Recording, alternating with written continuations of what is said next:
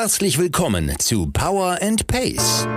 Sweat in your eye, pain in your bones, hunger in your gut, got that fire in your soul, burn in your chest, find it hard to breathe, stumble in the road, bring it to your knees. Don't you give up, give up, give up.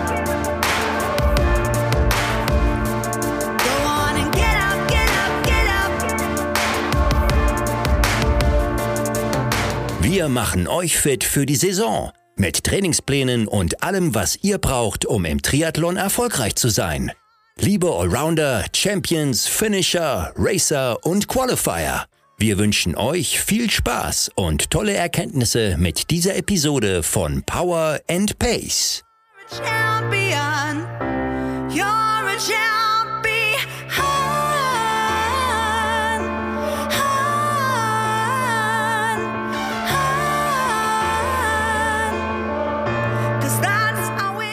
Willkommen zurück zu einer neuen Episode von Power und Pace Triathlon Training. Heute wieder präsentiert von Swift.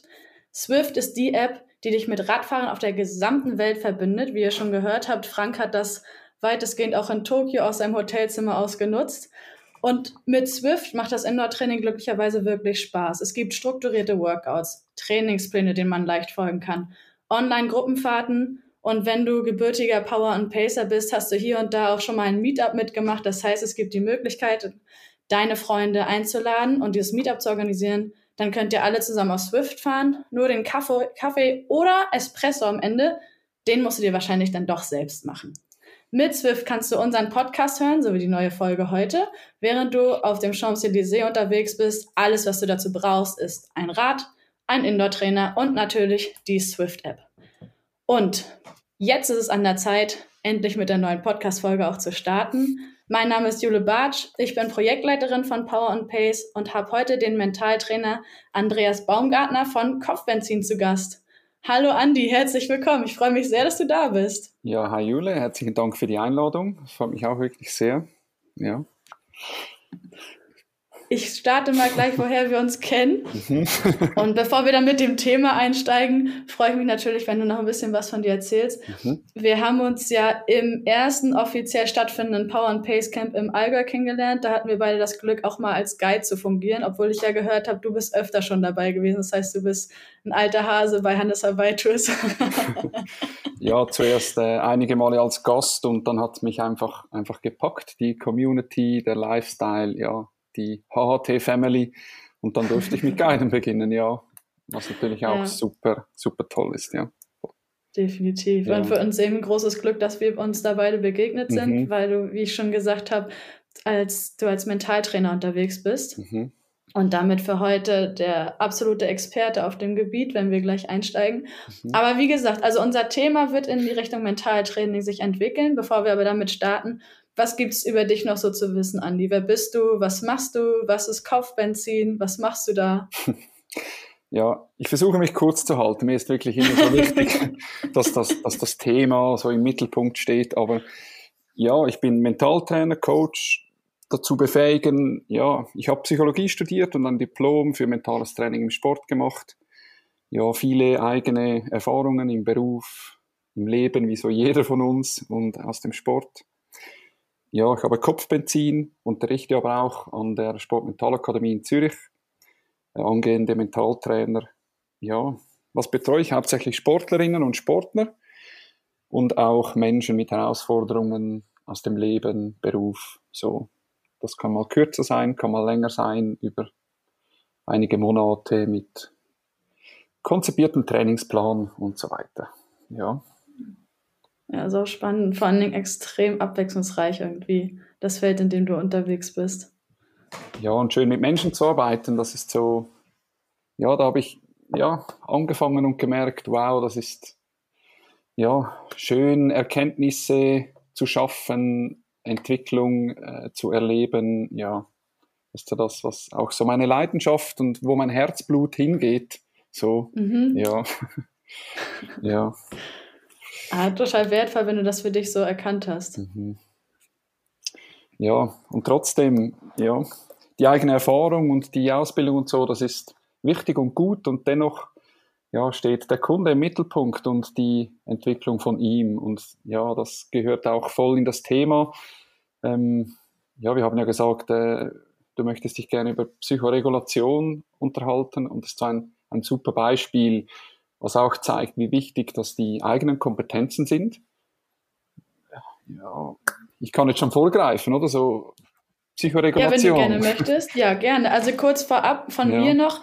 Vor allen Dingen äh, bin ich darauf aufmerksam geworden, dass es sich absolut anbieten würde, dein Wissen mit der Power and Pace Community mhm. oder generell mit der Sportler Community zu teilen, mhm. weil ich erstens mit Selbstregulation als diesen Begriff mich noch nie auseinandergesetzt habe, aber mir ziemlich sicher bin, das kam ja auch in deinem Vortrag im Camp ähm, dann zutage, mhm. dass wir das grundsätzlich ja regelmäßig machen. Mhm sei es beim Wettkampf, sei es im Alltag, wenn wir irgendwie mhm. merken, unsere Stimmung schwankt und so weiter. Jetzt will ich hier nicht zu viel vorwegnehmen, aber du hast es ja jetzt eingangs schon gesagt, wir sprechen über Psychoregulation und du mhm. hast eben beim Vortrag auch damit begonnen, Selbst- und Fremdregulation gegenüberzustellen. Ähm, ja, also dann übergebe ich hier gleich gerne wieder an dich, damit wir da thematisch schön einsteigen können. Also Feuer frei. Ja, und das hast du eigentlich schon selbst sehr schön gesagt mit der Selbstregulation, die, die du genannt hast. Äh, Psychoregulation, ja, können wir selbst oder fremdgesteuert vornehmen. Und da war ja auch die Frage an, an die Teilnehmenden vor, von, vor Ort, oder das können wir auch jetzt nochmals so die Frage in den Raum stellen, was, was sind dann so Vorteile von Selbst- und Fremdregulation oder was bedeutet das überhaupt? Ähm, ja, und wenn wir wieder zu den ähm, eigenen Handlungskompetenzen kommen, so selbst sagt es schon, ich kann es selbst und fremd heißt, es kommt von außen. Ähm, ja, Fremdregulation, da bin ich angewiesen auf jemanden, der Einfluss auf mich nimmt. Das kann, mhm. ist auch wichtig zu wissen als Trainer. Ähm, irgendwann kommt meine Sportlerin oder mein Sportler an den Moment, wo sie ganz auf sich alleine gestellt ist, wo man von außen keinen Einfluss mehr nehmen kann, also die Fremdregulation äh, nicht greift. Und für diese Momente ist es wichtig, die Kompetenz zu haben, sich selbst zu regulieren. Ja, und was, was brauche ich nun dazu, dass ich mich ähm, professionell selbst regulieren kann und der Erfolg der Regulierung nicht dem, dem Zufall quasi überlassen wird. Ja, und da haben wir schön zusammen gesammelt und da kannst du vielleicht auch nochmal oder die, die Zuhörer so in sich gehen, hey, was habe ich schon alles für, was hast du schon alles für Techniken angewendet, um dich zu regulieren? Was kennst du da? Da gibt es bestimmt eine ganze, eine ganze Liste von, von ganz verschiedenen Tools, die wir kennen und schon versucht haben und versucht, äh, zeigt vielleicht schon meine Haltung dazu oder die nächste Frage. Ja, hat es dann auch immer wirklich funktioniert, ja oder nein? Ja. Und ja, gehen wir mal hypothetisch davon aus, dass jetzt der eine oder die andere sagt, nein, es hat nicht immer funktioniert. Und ja. das ist so der, der spannende Punkt wenn die Selbstregulation nicht immer funktioniert, ja, wieso habe ich dann genau diese Technik ausgewählt? Mhm. Ist es dann überhaupt die richtige für diesen Moment? Und was kann ich tun oder wie komme ich dazu in einem Moment, wo ich mein Verhalten ändern möchte, ähm, die richtige Technik oder das richtige Tool auszuwählen? Bei den Tools würde ich ganz kurz anknüpfen, weil das ja. war eigentlich ganz niedlich, als wir da zusammensaßen zu dem Vortrag, dass du erstmal als Experte auf dem Gebiet feststellen konntest, alles, was wir genannt haben, konnte man, darauf kommen wir später, zurück tatsächlich auch nutzen. Also das hat mhm. alles seine Daseinsberechtigung und es ist jetzt mhm. nicht so extrem individuell verschieden. Ich denke da an die LK4, die sich den Berg hochgesungen hat Mhm. Die LK3, die sich positiv zugeredet hat am Berg und mhm. gesagt hat, okay, irgendwie komme ich hier hoch oder vielleicht auch von dem einen oder anderen hochgequatscht wurde tatsächlich, mhm. um eben sich abzulenken. Und hier will ich auch nicht zu viel vorwegnehmen, weil wir, wie gesagt, darauf nochmal tiefer eingehen können jetzt im Laufe des Gesprächs. Aber ich fand es irgendwie ganz schön, weil Singen ist, glaube ich, so das gewesen, was auf der Hand lag, allein weil es uns das ganze Camp über begleitet hat. ja, vor, während und nach dem Training, ja. Ob das geklappt hat, ja. wissen wir bis heute nicht, oder? Mhm. Aber der Spaßfaktor war auf jeden Fall gegeben. ja, genau. Aber auch schon das vor, während und nach dem Training. Ich meine, alle Kompetenzen, die wir innerhalb von Sport entwickeln, nehmen wir auch in das Leben allgemein. Oder umgekehrt. Mhm. Wir können vom, von den Erfahrungen im Leben profitieren für den Sport, für den Beruf und so weiter. Und da finde ich halt schon immer wichtig, egal ob in der individuellen Arbeit oder in so einem Vortrag, auch die Erfahrungen abzuholen, die da sind, weil die sind, die sind immer gut und das sind Erfahrungen, positive und negative und da sind ganz viel Wissen ist schon da. Also mhm. ja, natürlich, wenn, wenn mit Jugendlichen oder Kindern, da ist noch weniger Lebenserfahrung da, dann ist das ein anderer Punkt. Aber ja, wer schon Wettkämpfe gemacht hat, wer schon ähm, schwierige Anstiege gemeistert hat und schon mal im Regen äh, Fahrrad gefahren ist, der hat seine Erfahrungen und seine, seine Inputs, die er, die er mitnimmt. Und da finde ich es immer wichtig anzuknüpfen. Und, mhm. Ja, wie du sagst, das hatte alles seine Berechtigung und auch individuell in allen Leistungsklassen, absolut. Ja, im Regenfahren ist ein guter Punkt. Das durften ja. äh, einige LKs ja auch im Camp schon miterleben und ja. das war ganz spannend, weil ich glaube, jeder sich da eine andere Methode rausgesucht hat, um irgendwie ans Ziel zu kommen. Mhm. Und ich habe ja eingangs schon von Swift als unserem Presenter gesprochen. Da können wir auch später nochmal drauf zurückkommen, weil dieses Rollentraining, dieses Indoor-Training, ich glaube, fast egal welches Tool, also welche Software du nutzt, verlangt ja auch eine gewisse mentale Stärke, um sich wirklich damit zufrieden zu geben, dass man jetzt drin trainiert. Mhm. Das würde mich interessieren, wenn wir dann nachher vielleicht nochmal drauf mhm. zurückkommen können, wenn wir jetzt die Methoden weiter analysiert haben. Mhm. Da ich ja den Vorteil habe, den Vortrag schon einmal gehört zu haben, habe ich mir das so erklärt, das Ziel dieser Regulation, egal ob sie selbst oder fremd gesteuert stattfindet, immer auf das, ähm, auf das Ziel sich fokussiert, im Endeffekt auf dem optimalen Weg zu ähm, landen, beziehungsweise den optimalen Zustand zu erreichen. Ne? Später sprechen wir noch von Leistungszustand, aber indem wir eben immer wieder in der Lage sind, unsere optimale Leistung abzurufen und dann eben geradlinig uns dahin zu bewegen, keine Ahnung, beispielsweise bei einer Langdistanz, wie es jetzt in Frankfurt der Fall war oder Gdynia 73, dass wir immer möglichst wieder dorthin zurückkommen, wo es uns möglich ist, die optimale Leistung abzurufen. Und dazu hast du eben auch im Vortrag auf einem Flipchart eine gerade Linie skizziert, die aber eben auch ausgeschlagen ist. Ne? Mal ja, hatte genau. sie einen Peak, mal hatte sie eine Tiefe und genau darüber haben wir uns ja unterhalten. In dem Zusammenhang hast du von psychischer Erregung gesprochen, mhm. in Zusammenhang mit der eigenen Leistung. Mhm.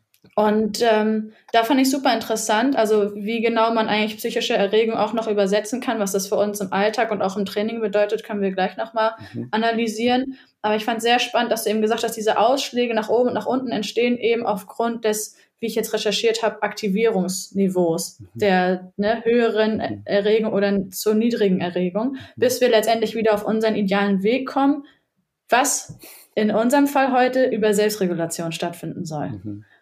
Ähm, bevor wir da jetzt näher ins Detail gehen, wie das überhaupt alles miteinander zusammenhängt, also beispielsweise hast du Leistung und Resultat gegenübergestellt. Mhm. Ähm, da, vielleicht können wir da noch mal kurz anteasern, worüber wir uns im Vortrag unterhalten haben, weil mhm. es mir super viel Spaß gemacht hat, da in diesen Zweier-Austausch zu gehen mhm. und wirklich rauszukriegen, wie definiert wer Leistung, inwiefern unterscheidet sich das vom Resultat. Mhm. Ja, du hast alles schon sehr schön äh, so zusammengefasst. Und ja, also die Haupt, so das Hauptziel genau ist, das eigene Verhalten zu steuern, um in diesen optimalen Leistungszustand überhaupt hineinzukommen oder darin zu bleiben. Wir haben ja also mhm. die mentale Vorbereitung, sagen wir vor einem Wettkampf, es kann aber auch vor einem Training sein, bleiben wir mal beim Wettkampf, wo es darum geht, mich zu fokussieren, die Umwelteinflüsse auszublenden, äh, die Rolle zu finden, äh, das Ziel fokussieren und so weiter, so dass ich, wenn es startet, mich wirklich nur noch auf den Moment konzentriere. Das ist so das eine, die Fokussierung. Aber es geht auch darum, dann auf diesem Erregungsniveau zu sein, wo ich optimal funktioniere. Das ist dieser optimale Leistungszustand. Für das muss ich mhm. mich ähm, dahin regulieren und dann bin ich unterwegs. Das ist so diese Basislinie, die, die du schön erwähnt hast. Wenn ich optimal funktioniere, ist das so diese Basislinie, dann geschehen können Ereignisse geschehen, wo es davon abweicht. Das kann nach oben und nach unten gehen. Ähm, ja, wenn wir das, das Camp nochmals nehmen, es beginnt zu regnen, wie es noch nie in deinem ganzen Leben geregnet hat, so gefühlt. Und deine, Nicht nur gefühlt. und deine, deine Stimmung oder deine, ja, nein, bleiben wir bei der Leistung und deine Leistung lässt nach aufgrund von was auch immer, weil sich das in deinem, in deinem Kopf, in deiner Mentalität so verändert. Dann gibt es einen Ausschlag nach unten. Was aber auch sein kann, ähm, plötzlich ist das Wetter so toll und so schön und alles ist mega cool und so und äh, plötzlich äh, leiste ich mehr als dass ich eigentlich kann und schieße über das Ziel hinaus und bin mm, total euphorisch und so. Und dann verlasse ich diese Basislinie, wo ich optimal funktioniere, nach oben. So kann es auf beide Seiten ähm, ähm Auswirkungen geben. Genau. Und mhm. in diesen Momenten ähm, geht es darum, wieder auf diese Basislinie zu kommen, um wirklich optimal zu funktionieren, damit ich meine Leistung super entfalten kann. Ich merke, ich bin das, das Thema beschäftigt mich auch selber. Also ich bin da wirklich, das ist eines meiner Lieblingsthemen, deshalb kann ich vielleicht auch gerne mal abschweifen. Aber gehen wir zurück zu, zum Start, nämlich, was muss ich als erstes verstehen oder wissen, um überhaupt dahin zu kommen? Nämlich Leistung und Resultat. Mhm. Das ist dann der Unterschied von Leistung, die ich bringe und vom Resultat, das ich erziele. Und da so stelle ich gerne die Frage, Kommt dir etwas in den Sinn, ein Moment, ähm, ein Wettkampf, wo du deine optimale Leistung erzielt hast? Oder ein Wettkampf, wo du dein optimales Resultat erzielt hast? Und was hat es jeweils ausgemacht? Ja. So, und diese Differenzierung, ja, ist halt schwierig, weil wir oft an Resultaten gemessen werden von außen und wir uns selbst auch an Resultaten messen und dass es uns dann schwierig macht, uns auf unsere Leistung kon zu konzentrieren. Aber wieso ist es ausschlaggebend die Leistung? Weil die Leistung ist der Punkt, den wir beeinflussen können.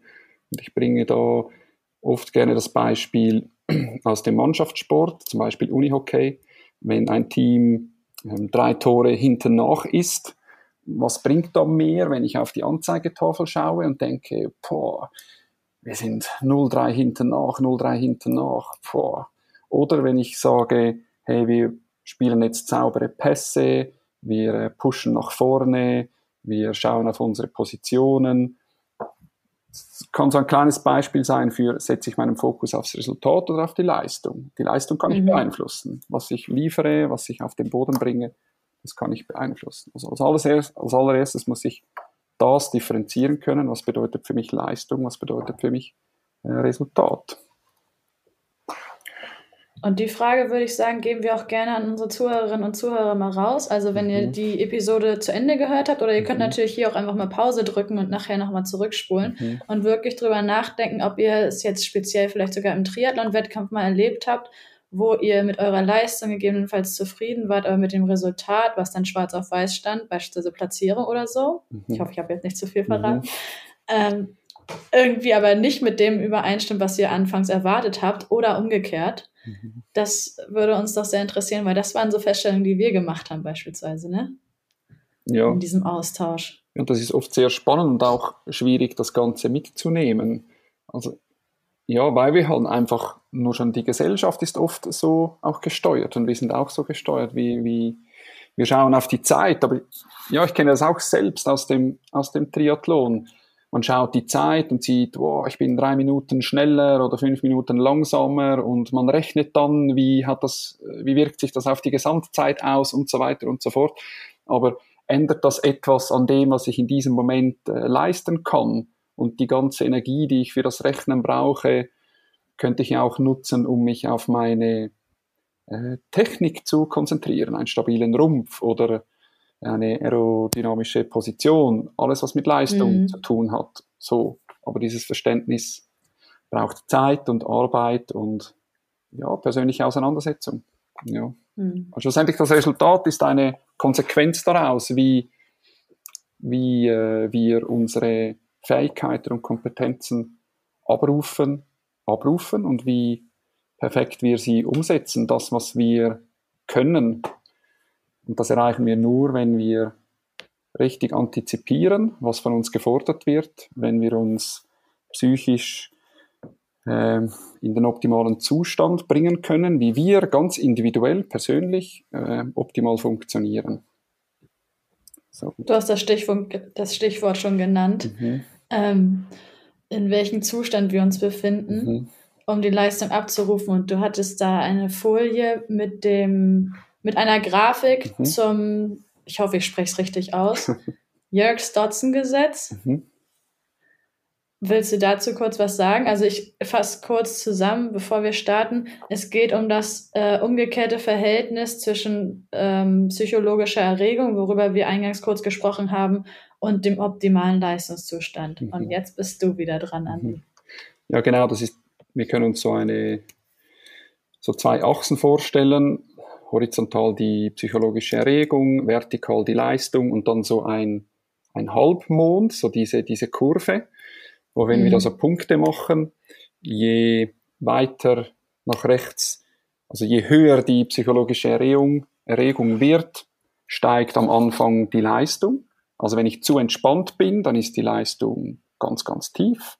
Wenn ich zu erregt bin, also richtig hibbelig, zu euphorisch, dann fällt die Leistung wieder hinten runter. Das heißt, es gibt dazwischen, und das ist nicht nur ein Punkt, das ist so ein, kann ein Bereich sein, wo so diese psychische Erregung, ähm, man kann auch Anspannung sagen oder so vielleicht noch einfacher ausgedrückt, wir können auch von, von Stress reden.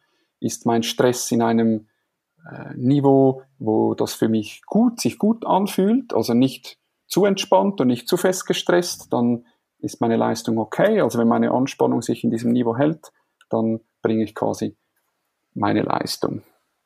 Und dort sind wir in diesem optimalen Leistungszustand. Und hier kommt schon wieder Leistung und Resultat. Hier geht es darum, die mhm. Leistung mit der Anspannung zu vergleichen. Das heißt, wenn ich hier das Resultat mit der Anspannung vergleiche, dann habe ich nicht den optimalen Leistungszustand.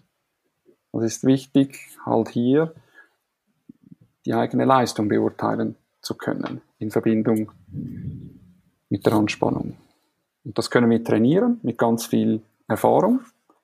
Und ja, für das braucht man nicht mal zwingend einen Mentaltrainer, weil jeden Wettkampf oder jede schwierige Situation, die wir erleben oder die du erlebst, da bekommst du so eine Referenz.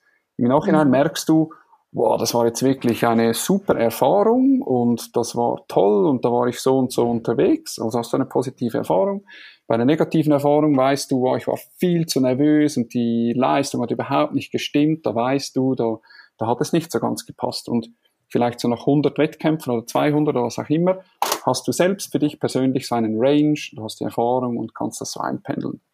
Und die bewusste Auseinandersetzung mit diesem Thema führt im besten Fall dazu, dass du nicht 100, sondern 50 Wettkämpfe brauchst und vorhin schon deine Referenz hast, hey, wo ist mein optimaler Zustand? Wie erregt muss ich sein, damit ich gut funktioniere? Mhm. Das fand ich super interessant, ja. auch vom, im Vortrag, weil diese, also ich finde, psychologische Erregung ist erstmal was, was zumindest sich für mich extrem wissenschaftlich angehört hat. Mhm. Aber wenn man es direkt mit Anspannung übersetzt, mhm. kann, glaube ich, jeder damit was anfangen. Ich fand ganz cool, wie du gesagt hast, dass, dass du auch deinen ganz individuellen ja, gewissermaßen hast du ja fast ein Ritual oder eine Routine, wenn du weißt, je nachdem, was im Trainingsplan so ansteht oder mhm. wenn jetzt ein Wettkampf vor der Tür steht, auf welches Erregungsniveau, sag ich mal, du dich bringen musst, mhm. um zu wissen, wenn ich hier starte, dann kann ich meine optimale Leistung abrufen. Mhm. Genau, hast jetzt schön gesagt, so im Training oder so, es gibt, jede Situation kann anders sein. Wenn wir so einen Fußballspieler mhm. nehmen, ein Elfmeterschießen ist eine andere Situation wie ein Eckball oder ein Einwurf oder so. Also jede Situation kann unter Umständen, unter Umständen eine andere Erregung, ähm, Anspannung erfordern. Und ja, so ein Beispiel aus meinem eigenen Leben. ja, mein Pech ist so, oder war schon einige Male, dass halt mein Erregungsniveau für eine gute Leistung ähm, in der Regel tief sein muss. Also entspannt und so. Und das sieht von außen halt meistens so aus. Also wenn ich nicht, nicht so extrem anwesend oder aufmerksam bin. Und das hat natürlich oder kann auch Nachteile haben, weil es von außen halt so wirkt wie, ja, man ist halt zu entspannt und oftmals, da sind wir wieder bei Selbst- und Fremdregulation, oder? Von außen wird oft erwartet, pushen, pushen, pushen, ähm, ready sein, ähm, oben sein und so weiter. Wenn ich das mhm. Verständnis habe, auch als Trainer oder als äh, Führungsperson und ich das weiß, dass die Menschen individuell sind, das Erregungsniveau individuell sein kann, dann habe ich vielleicht auch Verständnis dafür, wenn sich die unterschiedlichen Teammitglieder oder ja, Sportlerinnen auch anders verhalten oder anders drauf sind. Definitiv. Ja, möchtest du dein spezielles Beispiel nennen oder halten wir das hier hinterm Berg? Weil ich fand es einfach zu lustig. ähm, nein, wenn du das noch weißt, kannst du schon sagen. Ja, du hast gesagt, wie du eben jetzt auch äh, angemerkt hast, du musst möglichst entspannt sein, ja. um zu wissen, ne, jetzt kann es losgehen, ja. ich kann meine optimale Leistung als, abrufen. Und du hast erzählt, du musst dann traurige Musik ja, hören. Jetzt habe ich gedacht, jetzt glaube jetzt weiß ich wieder, was kommt. Ja, ja, das ist tatsächlich so. Ich meine, wenn ich weiß, dass mein Erregungsniveau tief sein muss und ich, das bedeutet für mich auch, da kommen wir noch darauf, das ist schon was vorgegriffen, oder? Mein Erregungsniveau tief hat mit mir auch mit, bei mir auch mit Emotionen zu tun. Also ich überpace sehr, sehr gerne und bin sehr gern euphorisch. Also muss ich mein Erregungsniveau tief halten. Also bei mhm. strengen Trainings und so oder auch während strengen Trainings, da muss ich traurige Musik hören. Das will mir fast niemand glauben, weil die meisten hören da irgendwelche verrückten, äh, ultimativ pushenden Playlists und so. Und bei mir ist es dann halt eher so traurig und eher so Musik, die man so beim Kuschelabend hört. Ja, aber das hält mich halt tief. Ja. Und dann funktioniere ich besser. Ja. Die Erkenntnis ist natürlich extrem beachtlich. Weil letztendlich, wenn wir das schaffen heute mit der Folge, beziehungsweise wenn die Zuhörerinnen und Zuhörer sich im Anschluss vielleicht noch intensiver mit dem Thema beschäftigen mhm. ähm, und wir es schaffen, dass sie sich bewusst machen, welche Methoden, darauf kommen wir jetzt am nächsten Schritt auch gleich zu sprechen, mhm. sie für sich ausgewählt haben bisher und wirklich mal bewusst hinterfragen, hat das denn auch geklappt? Mhm. Also jetzt LK4 hat Singen den Berg hoch geklappt oder war das eher so, ich kam oben erschöpfter an, als wenn ich nicht gesungen hätte, weil ich gar mhm. keinen Atem mehr hatte? Mhm. Oder äh, hat mir positiv zureden ge was gebracht oder oder oder? Dann haben wir, glaube ich, schon viel geleistet. Mhm. Weil wie gesagt, was ich am Anfang meinte, für mich gab es ja diese Definition der Selbstregulation nicht. Mhm bis ich deinen Vortrag gehört habe. Jeder hat das schon gemacht, mhm. öfter, wahrscheinlich seit, seit Lebensbeginn, aber was das genau ist und was das genau bedeutet, hat, glaube ich, die Minderheit von uns jetzt wirklich auf dem Zettel gehabt. Also da, da bin ich überzeugt, dass jeder die Selbstregulation für sich kennt und da Techniken hat. Ich meine, dass das, ja, nur schon Musik hören, ähm, ich weiß von anderen, dass sie laute Musik oder pushende Musik hören und so weiter. Ich habe das auch für mich versucht ähm, mhm. und unterschiedlichste Dinge. Aber dann wirklich so bewusst zu merken, ja, ist das das Richtige? Und wenn es nicht funktioniert, ja, wie komme ich dann dazu, zu wissen, was das wirklich funktioniert? Das ist für mich so, so der Schlüssel dazu, auch zur, zur Selbstregulation. Jeder will es tun, mhm. jeder kann es tun, jeder macht es auch. Aber wie schaffen wir es, genau wie du auch sagst, dass es nicht mehr Zufall oder Nachmachen ist, sondern dass es maßgeschneidert ist für mich selber ja. und es dann auch ja. funktioniert. Ganz ja. genau. So, das heißt, wir knüpfen mal an. Wir haben über die mhm. psychologische Erregung beziehungsweise mhm. eben über die Anspannung in, im Zusammenhang mit der Leistung gesprochen. Jetzt unterscheiden du und ich uns ja allein schon. Ne? Mhm. Ne? Also ich bräuchte keine traurige Musik, dann wäre ich wahrscheinlich am Boden und könnte mhm. nichts mehr machen, würde ich mir jetzt so vorstellen. Mhm. Das heißt, dieses Aktivierungsniveau, wie ich bei meiner Recherche rausgefunden habe, was er oder sie braucht, ist immer individuell verschieden. Wie ja, genau. angespannt musst du sein, wie angespannt muss ich sein, um eine harte Intervalleinheit zu absolvieren auf, mit optimaler Leistung. Mhm. Ähm, und vor allen Dingen zu Beginn der Einheit durchweg bis Ende der Einheit diesen optimalen Leistungszustand zu erreichen. Ist komplett verschieden von Person zu Person. Wie du gesagt hast, ähm, kann man eben äh, einerseits seine eigenen Prozesse schon kennen, ne, die individuell sich unterscheiden, die es braucht, um die optimale, äh, um die optimale Anspannung zu erzielen. Mhm. Angenommen, wir sprechen, das hast du auch als Beispiel genannt im Vortrag, von einer Skala von 1 bis 10, mhm. dass du, soweit ich mich erinnere, von, von einem Punkt um die 4 gesprochen hast. Das wäre so deine optimale Erregung, Anspannung, um dann loszustarten. So bei mir wäre es wahrscheinlich, weiß ich nicht, würde jetzt spontan tippen, eine 6 wahrscheinlich, weil mhm. alles andere ist auch zu nervös, als dass du akkurat arbeiten kannst. Ne? Da hast du gesagt, mit Hilfe der Regulationsfaktoren können wir beeinflussen, mit welcher optimalen Anspannung wir auch unseren optimalen Leistungszustand erreichen können. Was haben wir denn jetzt unter diesen Regulationsfaktoren zu verstehen? Wie beeinflussen sie unsere Anspannung, damit wir wirklich den optimalen Leistungszustand erreichen können? Und wie können wir sie für uns nutzen? Ich glaube, jetzt können wir endlich konkreter werden. Mhm. Und trotzdem, ich würde sehr gerne, wenn ich darf, noch so eine kleine Kurve machen. Klar, gerne. Ja, ähm, ist wirklich nochmals wichtig zu sagen, ja, jede, jede Situation kann unterschiedlich sein. Wie du gesagt hast, so eine, eine äh, Zwift-Einheit zu Hause, die stellt ja. vielleicht andere Anforderungen, wie im Wettkampf, wenn ich vom Rad komme und dann aufs Rad wechseln muss. Für diesen Wechsel brauche ich vielleicht eine andere, einen anderen Erregungszustand wie zu Hause für die Zwift-Session. Ähm, mhm. So. Es kann aber schon sein, das ist das, was ich auch bei mir meine, tendenziell bewegt sich das immer so unten, dass sich sein Gesamtbild ergibt. So. Aber für unterschiedliche Situationen kann es unterschiedlich sein. Ich finde das ganz wichtig, trotzdem so mitzunehmen. Aber für den ersten Schritt reicht es, oder ist es auch okay, so mal gesamthaft das bei sich zu entdecken und zu erfahren, mhm. hey, was zeichnet sich da bei mir so ab? Und dann, ja, komme ich gerne zu den Regulationsfaktoren. Also wenn wir nun also wissen, hey, wo ist da meine Basislinie? Wie ist meine Anspannung? Ähm, auf welchem Niveau ist meine Anspannung? Dort, wenn meine Leistung so ist, wie ich sie gerne hätte und wie sie optimal ist. Dann geht es ja darum, diesen Zustand ähm, zu holen ähm, oder zu halten. Und dafür haben wir so zusammengefasst, gibt es vier äh, mentale Bereiche oder vier Bereiche, mit der wir unsere Mentalität äh, beeinflussen können. Und das sind einerseits die Emotionen, einerseits die Emotionen, das ist der Antrieb, der Intellekt und die Energie. Also mit diesen vier Faktoren können wir unser Verhalten beeinflussen.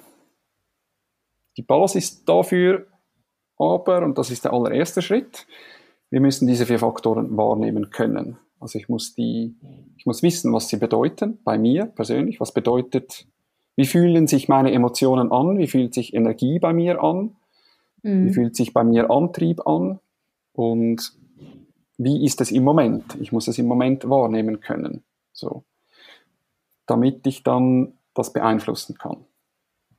Und ja, wenn ich es wahrnehmen kann, weiß, was es für mich bedeutet,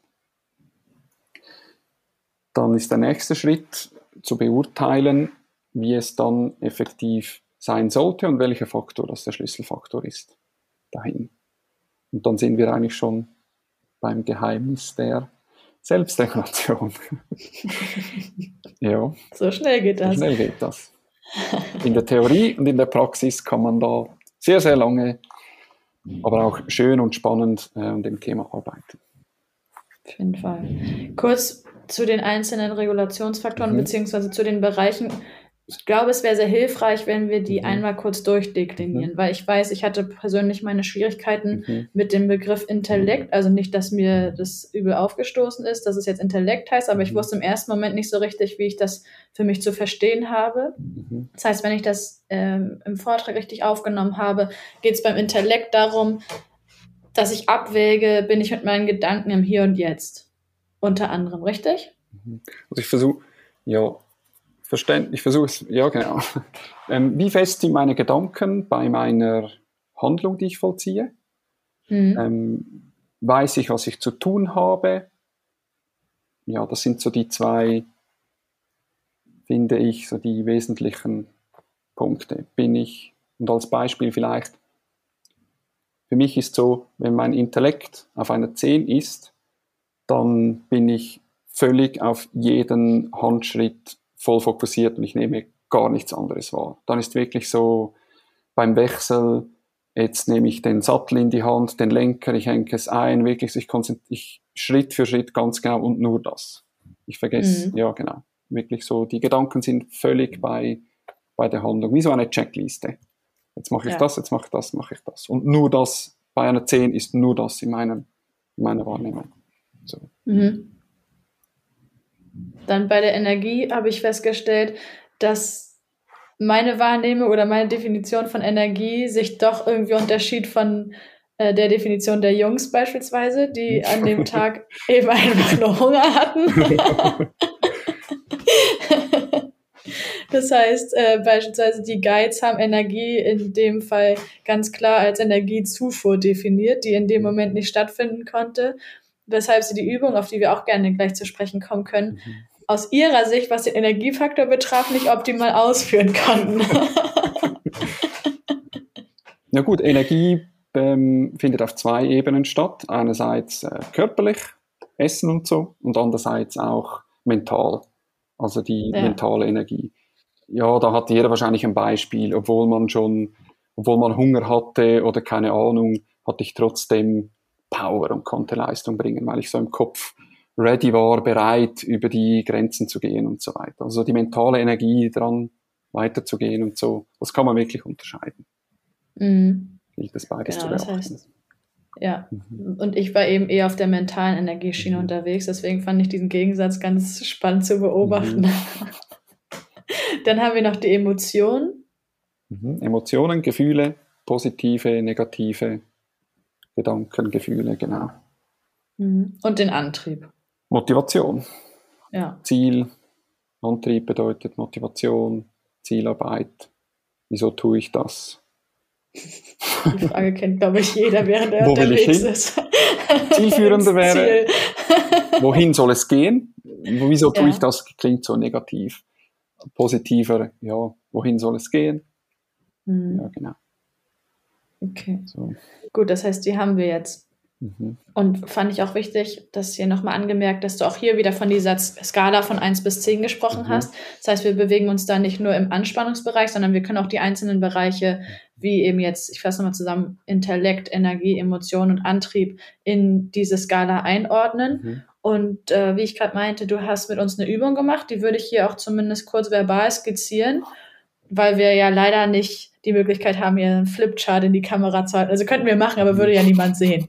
So, und ähm, auch hier gilt wieder für alle Zuhörerinnen und Zuhörer, drückt gern Pause und spult dann zurück oder hört euch die Folge zu Ende an und führt die Übung dann mal aus. Ich glaube, zeitgleich wird schwierig, weil wir ja trotzdem weiterreden.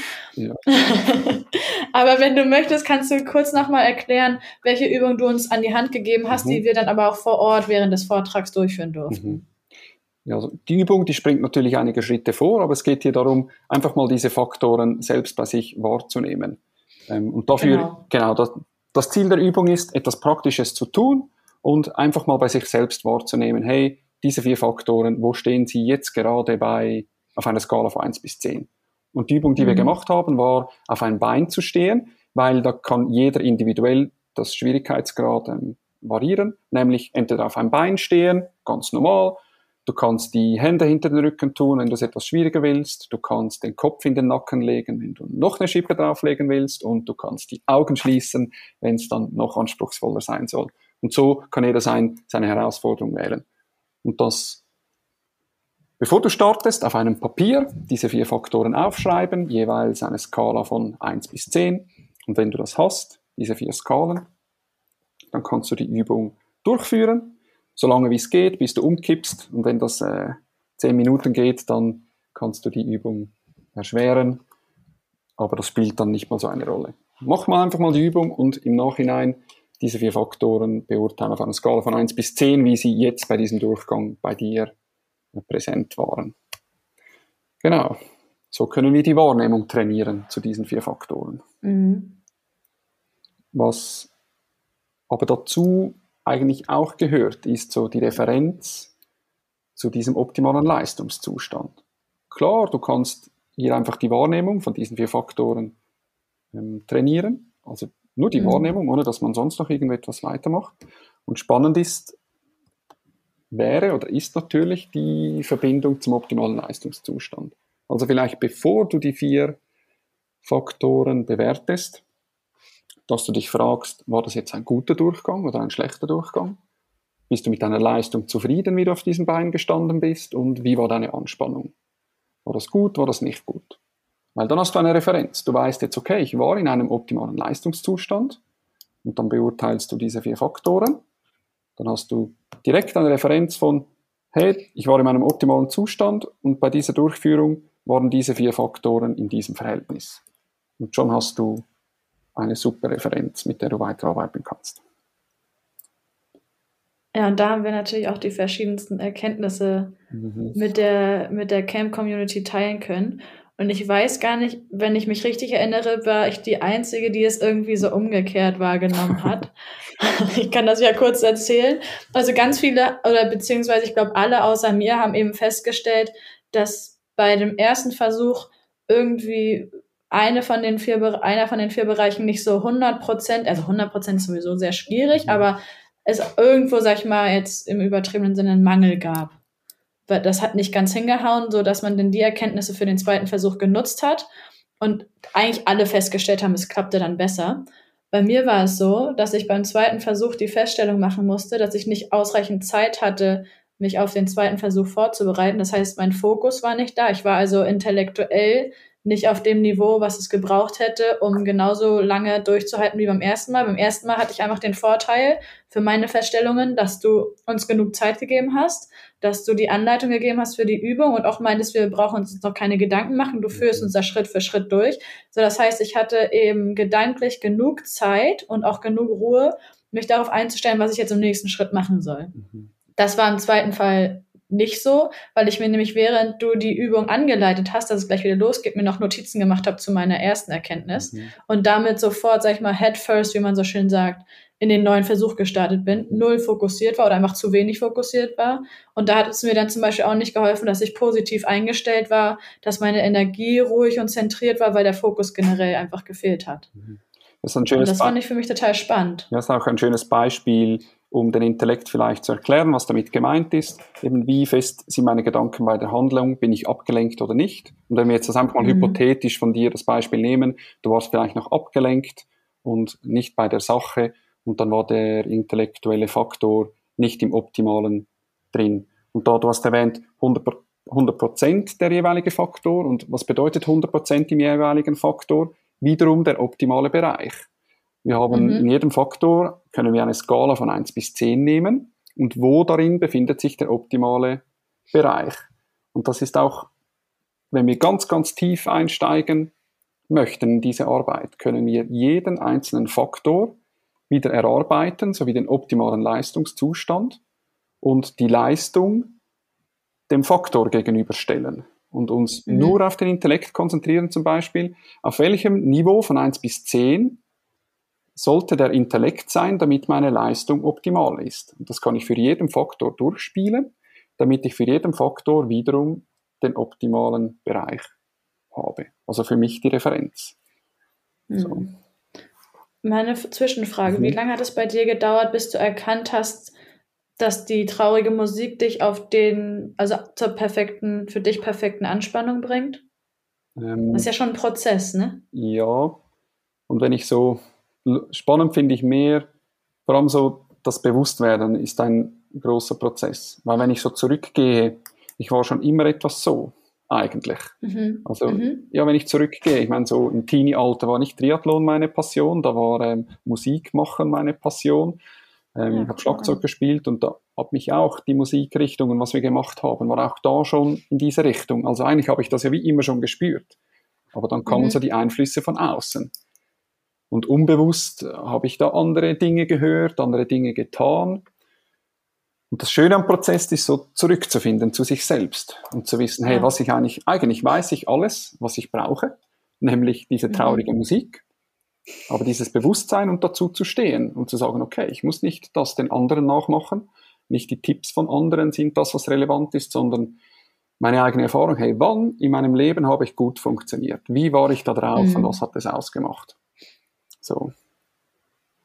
Ja, ist spannend, was ja. du sagst, weil ich habe mir nämlich auch notiert, dass mit dieser Erkenntnis, dass ich fokussiert sein muss und ganz bei der Sache, mhm. alles andere ausklammern, intellektuell, gedanklich, ich daraus ganz viele Rückschlüsse auf vorherige Erfahrungen schließen kann, mhm. also fällen kann das war mir bis dahin nicht so bewusst, aber letztendlich habe ich dann mal so ein bisschen reflektiert und überlegt, in welchen Situationen es mir dann besonders leicht gefallen ist, wirklich gute Leistung abzuliefern mhm. und wann es einfach nicht gut geklappt hat. Und eigentlich konnte ich immer mit der Quintessenz aus diesem, aus diesem Rückblick gehen, dass ich, wenn es gut geklappt hat, sehr fokussiert war, sehr konzentriert und komplett bei der Sache, mich habe nicht ablenken lassen und andersrum natürlich äh, ich schnell abzulenken war oder eben, keine Ahnung, teilweise auch keine Lust hatte, was natürlich wieder ein anderer mhm. Bereich ist und demnach nicht die Leistung abgerufen habe oder abgeliefert habe, mhm. die von außen oder auch von mir gewünscht war. Mhm.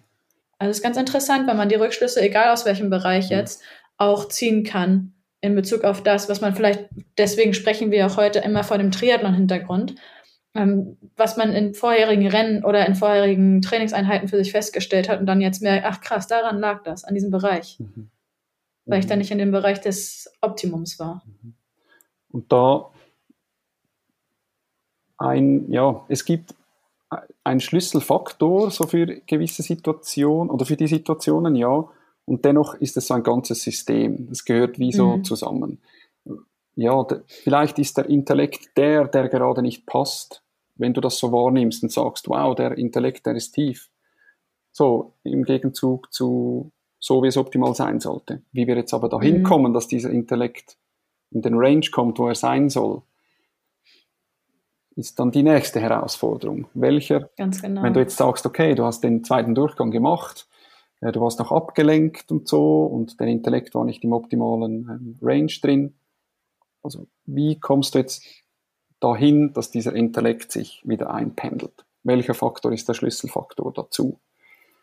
Und das muss nicht zwingend der ähm, Intellekt sein, dass man da schraubt, sondern welcher dieser vier Faktoren ist das jetzt?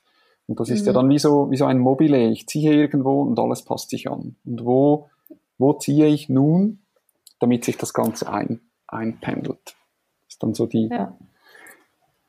die Herausforderung. Im besten Fall treffe ich von Anfang an den richtigen. Vielleicht braucht es noch einen zweiten Zug. Das ist jetzt auch so meine persönliche Erfahrung. Ich treffe vielleicht nicht immer die richtige Maßnahme, das richtige Tool und es, es funktioniert dann nicht gleich. Und im absoluten Worst Case, das habe ich auch schon gemacht, wenn es mir richtig scheiße geht, habe ich zumindest, weiß ich, es gibt diese vier und ich kann einen nach dem anderen abspulen und versuchen, welcher das jetzt funktioniert. Also so ganz platt und, und naiv. Aber ich habe einen Plan. Ich habe einen Plan, um aus diesem, aus diesem Moment herauszukommen.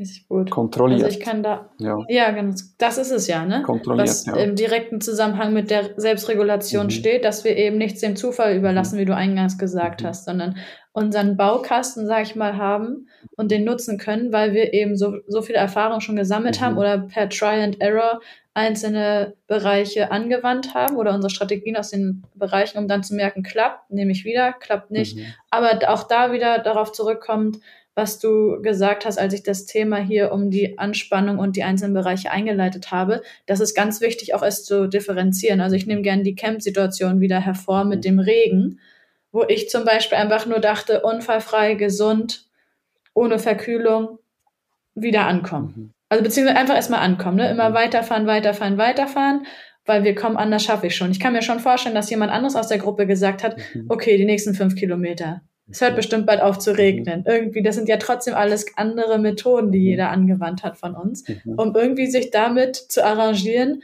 Die Situation ist, wie sie ist. Jetzt mhm. gucke ich, wie ich trotzdem ankomme. Mhm.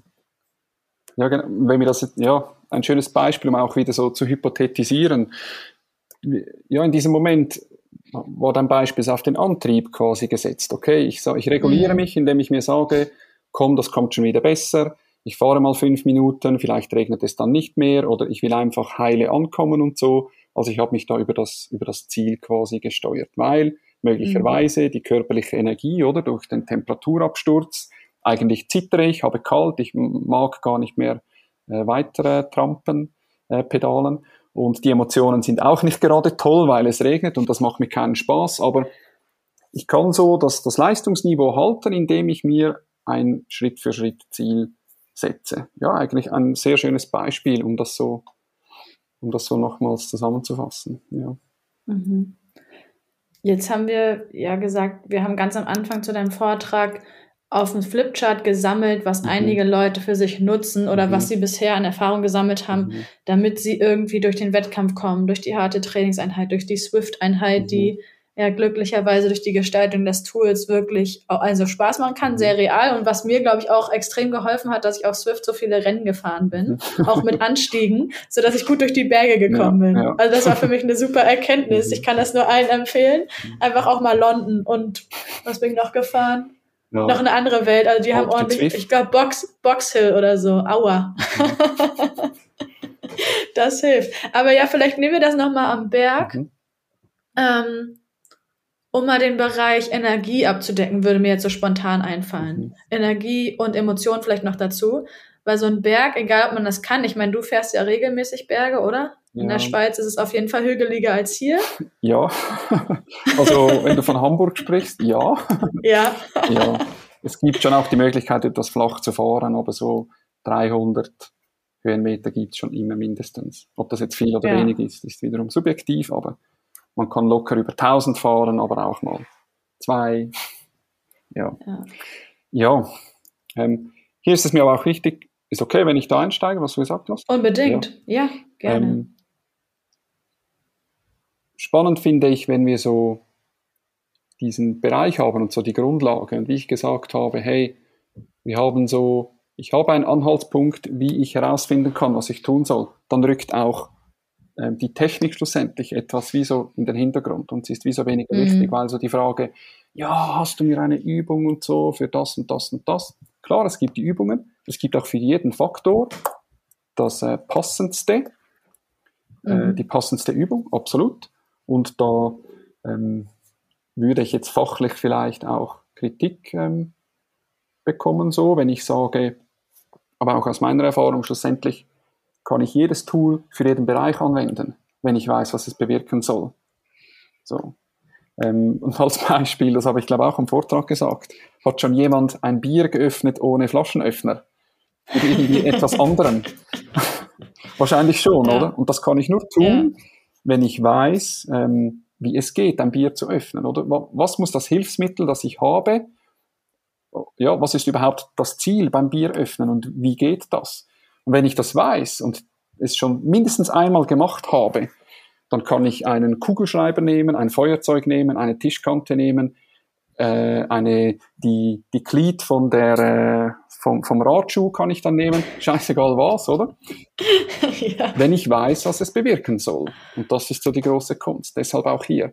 Wenn ich weiß, okay, oder wenn ich annehme, jetzt am Berg und so, es wird schwierig, ich habe, ich würde am liebsten absteigen und aufhören, wie mache ich jetzt das da, dass ich trotzdem weiter versuche?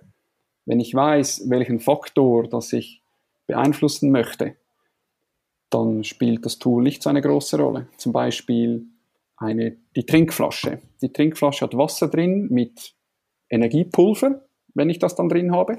Das kann mir einerseits körperliche Energie geben, ganz klassisch, oder? Ich kann so die Energie steuern. Ähm, es gibt aber auch, ähm, ist wissenschaftlich und so untersucht, glaube ich, dass, die, dass der Schluckmechanismus uns irgendwie wie so eine emotionale Pause gönnt und so. Das heißt, ich kann das Trinken auch nutzen, um emotional eine Pause zu machen, gedanklich eine Pause zu machen. Also ich nehme in beiden Fällen, wenn ich die Energie regulieren will, wenn ich die Emotionen regulieren will, kann ich zur Trinkflasche greifen. Auch der Intellekt, Mhm. wenn ich mich so fest auf die Strecke konzentriere oder so fest auf meine Handlungen konzentriere, so dass ich sage, wow, ich bin so, so gefangen in der Handlung, ich brauche eine Abwechslung. Okay, ich nehme die Flasche raus, ich trinke mal einen Schluck oder ich äh, bewege sie etwas, schaue, was draufsteht und so, so kann ich mir geistig eine Abwechslung geben. Also ich habe dreimal die Trinkflasche genommen und habe denselben äh, Faktor reguliert. So. Oder ich kann sagen, dann haben wir noch den Antrieb auch noch. Wenn ich zu Hause bin, fülle ich sie mit einem erfrischenden, alkoholfreien Bier und gönne mir diese. Habe ich wiederum die Flasche genommen und denselben Faktor reguliert. Mhm. So. Spannend. Ich Ja. glaube, es wäre sehr hilfreich für alle, die zuhören, mal ein paar Tools einfach nur beispielhaft zu nennen, Mhm. weil, wie wir schon gesagt haben, geht es ja eigentlich nur übers Ausprobieren Mhm. Für uns und für jeden Einzelnen rauszufinden, was taugt Mhm. mir und was ist überhaupt nicht meine Strategie, um einzelne Bereiche wieder ähm, dorthin zu bringen, wo sie mir zur optimalen Leistung verhelfen. Mhm. Jetzt haben wir es mit der Trinkflasche, fand ich sehr, sehr Mhm. spannend, wusste ich zum Beispiel gar nicht, dass der Schluckmechanismus zu dieser emotionalen Pause beiträgt. Was kannst du noch mit empfehlen? Mhm. Einfach nur zum Ausprobieren, dass es individuell dann verschieden funktioniert, ist uns ja allen Ja, bewusst. genau. Und ja, schön ist jetzt hier, beim Vortrag hatten wir am Anfang so das Flipchart, das konnten wir nach vorne nehmen. Und das Schöne Ja. war, und das glaube ich auch jetzt, wenn ich da durchgehe und ein Beispiel sage, ich glaube, jeder kennt alles. Jeder kennt alles. Mhm. Mhm. Ja, genau. Deshalb die Energie, so ein, ein Bodyscan, wenn ich in meinen Körper reinhöre, also von Kopf bis Fuß, hey, wo habe ich äh, Verspannungen, Anspannungen, wo läuft's gut. Einfach mal so den ganzen Körper von Kopf bis Fuß wahrnehmen.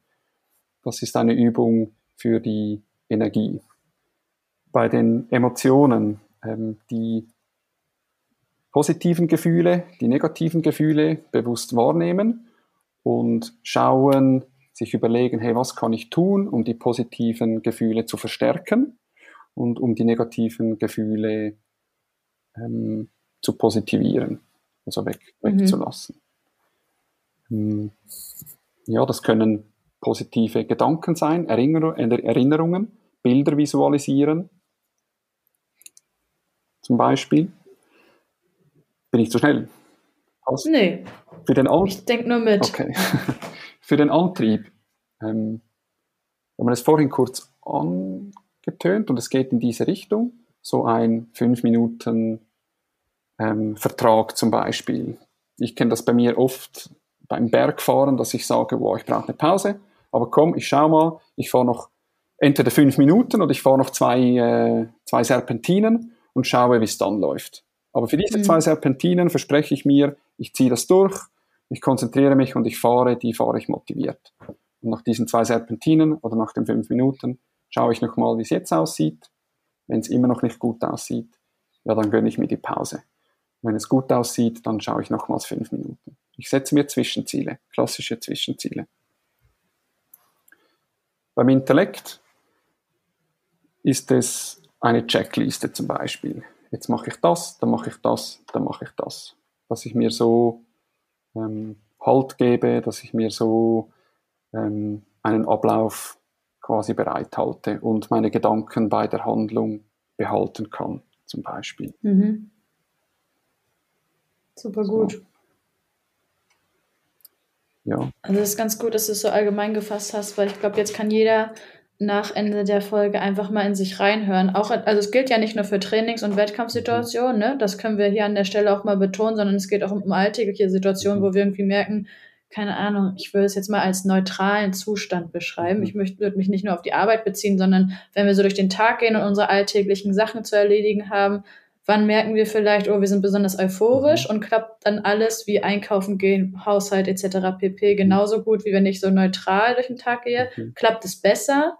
Wenn ja, kann man das ja auch wahrnehmen und mhm. wodurch klappt es besser? Mhm. Weil das heißt ja, dass wir in dem Moment dann auch leistungsfähiger sind als in unserem neutralen Nullzustand, sag ich mal. Oder wann fühle ich mich irgendwie, als würde ich bisschen durchhängen? Vielleicht klappen, klappen aber auch dann, so wie es in deinem Fall zum Beispiel ist, einige Sachen besser, andere Sachen funktionieren überhaupt nicht. Und was kann ich daraus mitnehmen? Also ich erinnere mich, dass du uns dann zum Schluss des Vortrags noch mitgegeben hast, eine gewisse Hausaufgabe, dass wir einfach ein bisschen achtsamer, ein bisschen bewusster durch den Tag gehen, einzelne Handlungen von uns beobachten mhm. und die Erkenntnisse gern mit rausnehmen können, inwiefern wir was in unseren Methodenbaukasten mit aufnehmen können für Situationen, wo wir die einzelnen Strategien vielleicht brauchen mhm. und inwiefern wir was vielleicht in Zukunft besser unterlassen da kommen wir wieder auf Björns Bezeichnung Triathlon-Fehlervermeidungssportart zu sprechen, damit wir eben nicht Gefahr laufen, unseren optimalen Leistungszustand zu verlassen. Mhm. Also sehr, sehr, sehr schön. Ja, und das, genau, das ist halt schon wichtig, wo, und deshalb haben wir auch zwei Durchgänge gemacht. Ja. Wichtig ist oder spannend ist der Fokus, wie soll es dann sein, wo soll es hingehen? Und so die Basis, ich habe es extra ähm, offen gehalten, diese Übungsbeispiele. Man kann ganz bewusst einsteigen, wenn ich sage, okay, wenn ich weiß, okay, vor dem Wechsel vom Rad auf den Lauf, wenn ich in diesem Moment optimal funktionieren will, dann ist der Intellekt mein zentraler Faktor. Dann können wir für dort ähm, diesen Intellekt erarbeiten, das Tool von der Checkliste erarbeiten. Ich mache das, ich mache das, ich mache das. Dann weiß ich, wenn ich in den Wechsel gehe, dann arbeite ich dieses Tool ab. So, dann sind wir ganz konkret.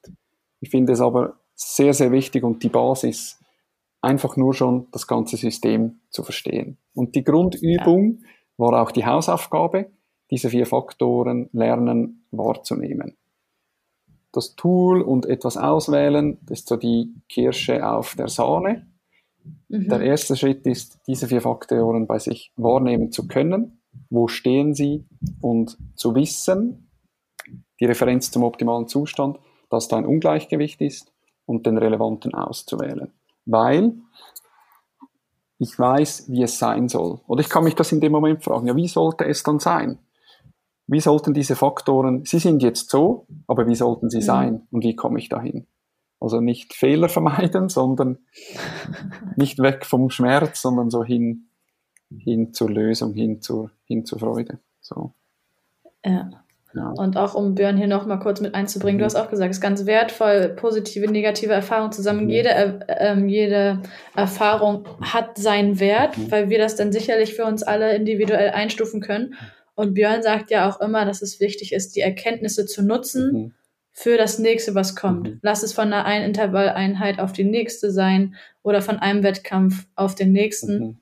Also alles, was uns Erkenntnisse und Erfahrung bringt, darf per se erstmal da sein. Genau und ist für uns absolut von Nutzen. Genau, weil ich bin überzeugt, wenn du das nächste Mal in so einer schwierigen Situation dieses, dieses Herangehen hervornimmst und zum Schluss kommst, okay, ich muss an meinen Emotionen arbeiten, dann bin ich überzeugt, dass du genügend Erfahrung und Ideen und Möglichkeiten siehst mit dieser Erkenntnis, um an deinen Emotionen zu arbeiten. Das ist auch so meine, meine Grundhaltung. Manchmal ja, braucht es vielleicht mhm. noch einen Input, wie kann ich das tun? Aber das, das glaube ich schon daran, dass da jeder Mensch weiß, was er dazu braucht. Ganz genau. Und wenn wir schon von Input sprechen, Andi, und mhm. vielleicht ist der eine oder die andere jetzt hier besonders angefixt von dem Thema, mhm. weil sie oder er merkt, ah, da ist bei mir auf jeden Fall noch was zu holen. Oder es gibt ja auch so Phasen, wo man merkt, oh, irgendwie, pff, ne, egal was ich mir greife, um diesen Leistungszustand zu erreichen oder vielleicht auch einfach nur die Einstellung zu erreichen, mit der ich sonst immer durchs Training gegangen bin und in jeden Wettkampf passt bei mir gerade nicht so, dann können die sich ja sicherlich, wenn sie möchten, bei dir melden. Absolut. Aber das so, ja, sollte keine Werbeveranstaltung sein oder so. Mist Nein, um Himmels Willen. Nein, Mist. Na, natürlich, absolut. Absolut, sehr gerne. Ich äh, lebe für das Thema, da ist mein, mein Herz deponiert ja, ich lerne auch immer gern dazu. Das liebe ich auch an diesen Camps, sich mit anderen Menschen austauschen, andere Erfahrungen. Das sind auch Erfahrungen hören, sind nicht die ganz eigenen Erfahrungen und man profitiert auch so. Und ja, mhm. natürlich jederzeit ähm, ist meine Mailbox oder mein Telefon offen. ja. Sehr gut. Das heißt, ich werde mal einfach zumindest deinen Instagram-Account in den Show Notes mit angeben. Mhm. Und wie gesagt, wer Interesse hat, da mit ja. dir in Austausch zu treten oder mehr zum Thema zu erfahren, wie gesagt, dein Herzensthema, das ist auch beim Vortrag total rübergekommen, mhm. weil man merkt, du brauchst, was hatten wir, zwölf Folien oder was, wenn überhaupt. Du brauchst nur mhm. die Anhaltspunkte, um Anregungen ins Publikum zu geben, um dir selber Anregungen für den weiteren Gesprächsverlauf zu geben. Mhm und dann brennst du. Das, das hat man einfach auch gemerkt und das ist total wertvoll. Finde ich sehr, sehr schön. Mhm. Genau, also ja. wer Bock hat, mit Andi da weiter drüber zu sprechen oder sich vielleicht da sogar auch Unterstützung zu holen, der schaut gerne in den Show Notes noch nach. Den findet man auf Instagram. Du hast, soweit ich weiß, auch eine eigene Website zu mhm. Kopfbenzin, richtig? Ja, genau. Super. Ja. Das heißt, an der Stelle, Andi, bleibt mir nur noch abzuschließen. Und mhm. ein Punkt ist mir ganz, ganz wichtig geworden jetzt im Laufe des Gesprächs dass du ja auch meintest, mit Hilfe der Selbstregulation können wir es so weit schaffen, dass wir nichts mehr zum Zufall überlassen. Das heißt, das einzige Wichtigste aus meiner Sicht, was wir in dem Fall dann gewinnen, wenn wir das mit der Selbstregulation komplett ausgeklügelt haben und für uns perfektioniert, ist die Sicherheit. Oder? Ja, und. Die wir gewinnen. Und eine Option, ja genau, die Sicherheit und eine, und eine Option, nämlich, ja. wenn jetzt das, was ich irgendwo gehört oder schon mal versucht habe, jetzt trotzdem mal nicht funktioniert. Zum Beispiel äh, tolle Musik hören, es funktioniert nicht, dass ich dann nicht keine Option mehr habe, sondern ich weiß jetzt, okay, die Emotionen mit der Musik funktioniert nicht, da gibt es noch drei andere Bereiche. Und dann ja. kann ich da hingehen. So. Top. Ja. Also ich wünsche allen Zuhörerinnen und Zuhörern viel Spaß beim eigenen besser kennenlernen, beim Ausprobieren von verschiedensten Methoden und Strategien. Aber vor allen Dingen, Andi, möchte ich mich bei dir bedanken, dass du so kurzfristig die Zeit einrichten konntest. Es war mir wieder ein absolutes Fest und ich bin sehr, sehr dankbar für unsere Begegnung. Mhm. Auf ganz bald gerne. Vielen und ich Dank. bin gespannt, mhm. wie die Folge ankommt. Ja. Herzlichen Dank. Gerne. Gerne, wie gesagt, auf bald und dann wünsche ich dir noch einen schönen Tag. Mhm. Gleichfalls, Jule. Vielen Dank. Danke. Mach's gut. Tschüss. Das war eine weitere momentan wöchentlich erscheinende Episode von Power und Pace Triathlon Training. Ich hoffe sehr, dass sie euch gefallen hat und vor allem ein wenig inspiriert, jetzt auch darauf zu achten, wie ihr euch selbst reguliert. Welche Strategien habt ihr bisher genutzt und um welche Strategien könnt ihr vielleicht euer Kontingent noch erweitern, um eben, wie Andi auch sagt, in Zukunft nichts mehr dem Zufall zu überlassen, wenn es darum geht, euren optimalen Leistungszustand zu erreichen. Über unseren Podcast hinaus könnt ihr natürlich regelmäßig auf dem Laufenden bleiben, wenn ihr uns auf Instagram folgt. Unter power.pace findet ihr unseren Account. Und mittlerweile gibt es seit dieser Woche auch den Power and Pace Newsletter, zu dem ihr euch anmelden könnt. Den Link dazu findet ihr in den Show Notes. Genauso findet ihr auch dort die Kontaktinformationen zu Andy, wenn ihr euch mit ihm austauschen möchtet über das Thema Selbstregulation und vielleicht jetzt angefixt seid, um über dieses Thema mehr zu erfahren. Ich bedanke mich ganz herzlich, wie gesagt, fürs Zuhören und freue mich, wenn ihr auch bei der nächsten Episode wieder einschaltet. Bis dahin, ganz viel Spaß beim Training. Macht's gut.